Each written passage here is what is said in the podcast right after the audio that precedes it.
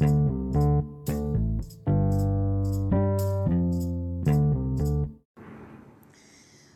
dia, galerinha. Para quem não me conhece, eu sou Janete Neves, nutricionista e educadora física. E hoje vamos falar assim, tipo, tô com problema, não sei o que que é e o que que preciso fazer.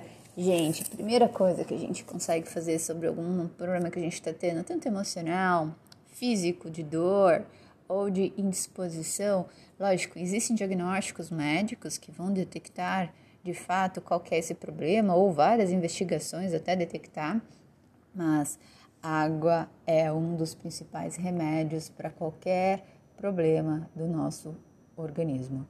água, ela resolve qualquer problema. Normalmente enxaqueca pode se resolver com água, a hidratação correta do nosso organismo, a hidratação correta das nossas células fazem com que elas funcionem bem.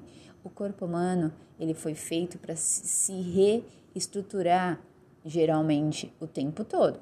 Então, a gente tem água que ajuda na absorção, a água que é um produto de excreção das nossas vias metabólicas. Então, quando a gente faz processos, né, dentro do corpo, o corpo trabalha. E quando ele trabalha, o processo disso, o resultado disso, normalmente vem água junto, além do CO2, né, do, do, do, gás carbônico, a gente também produz água. Então, o corpo ele precisa secretar água. Então, normalmente com o secretar, ele consegue jogar impurezas fora do corpo também, né?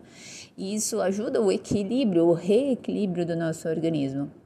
Então, a água é considerada um solvente universal, além de estar presente na maior parte das nossas células. Lógico, isso pode variar de perfil para perfil de pessoas, né? a quantidade de água é muito maior em um atleta, por exemplo, do que uma pessoa sedentária.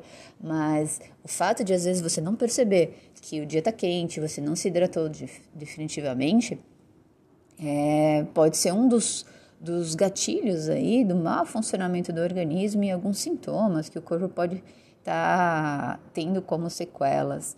Então, a ingestão de água adequada é fundamental para a sobrevivência humana. Vocês sabem que o corpo, a gente pode ficar aí várias semanas sem se alimentar e a gente consegue sobreviver com isso. Mas um adulto, se ele ficar mais aí dias sem se alimentar, se não me engano, cinco dias ou é dez dias, eu eu não me recordo direito, preciso verificar essa e vou falando para vocês. É...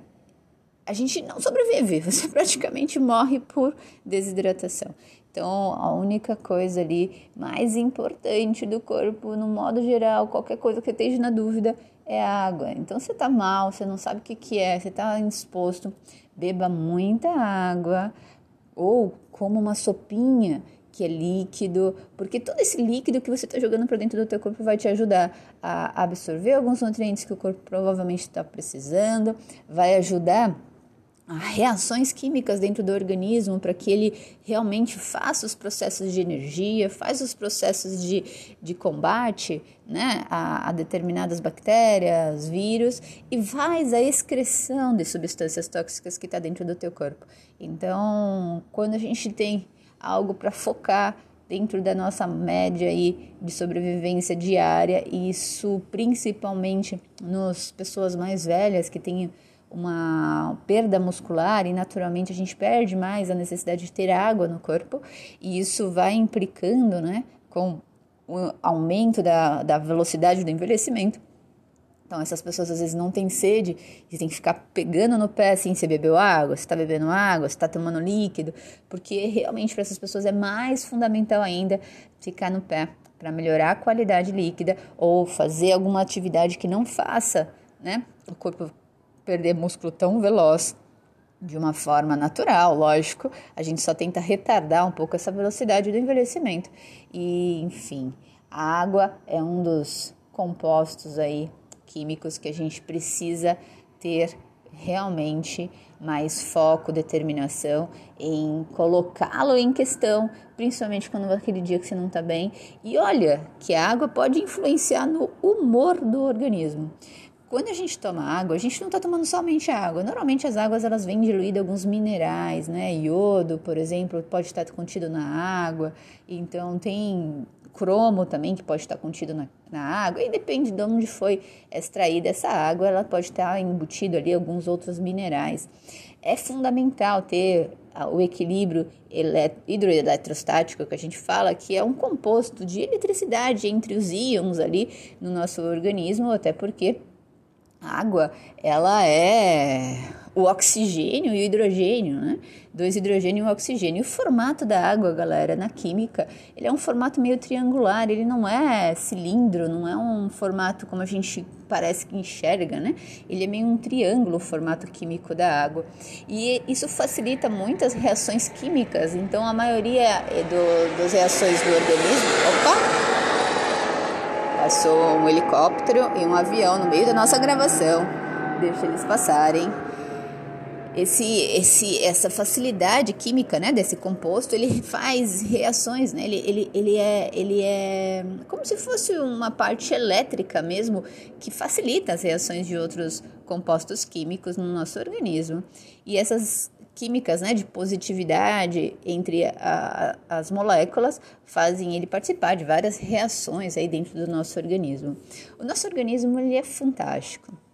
O organismo humano ele, ele, ele é complexo no modo geral, mas ele faz reações de qualquer forma para manter o equilíbrio daquele meio. Então ele tem, lógico, interferências no meio externo, mas ele tenta se ajustar o máximo possível para manter o equilíbrio dele em bom funcionamento. E a água ajuda nesse processo homeostático, esse processo de equilíbrio entre o meio interno e o meio externo. E isso facilita todo o processo de sobrevivência, de produtividade, enfim, de ajuste em adaptações positivas, quer dizer, a pessoa se tornar mais vigorosa, mais capaz de desempenhar funções. E olha só, as pessoas que são mais capazes de desempenhar funções ou mais é, é, vamos dizer, funcionais, né, como por exemplo um atleta, ele tem uma retenção, uma quantidade de água no corpo muito maior que uma pessoa sedentária. Lógico, isso pode acontecer uma perda se ele perder o rendimento e o processo dele de produtividade. Então, quando a gente está numa fase produtiva, a quantidade de água no corpo é superior à margem normal de uma pessoa improdutiva. Então, a água realmente faz toda a diferença na vida de vocês em relação ao processo de saúde, ao processo de ter vigor, capacidades ao dia de desempenhar suas funções que você gostaria de fazer e superar-se, e enfim, teve algum probleminha, tá com sensações estranhas, lembra que a primeira atitude a ser tomada é beber mais água, certo? Ou alimentos ricos em água também. Bom, gente, essa é a minha dica de hoje. Fiquem bem e até a próxima.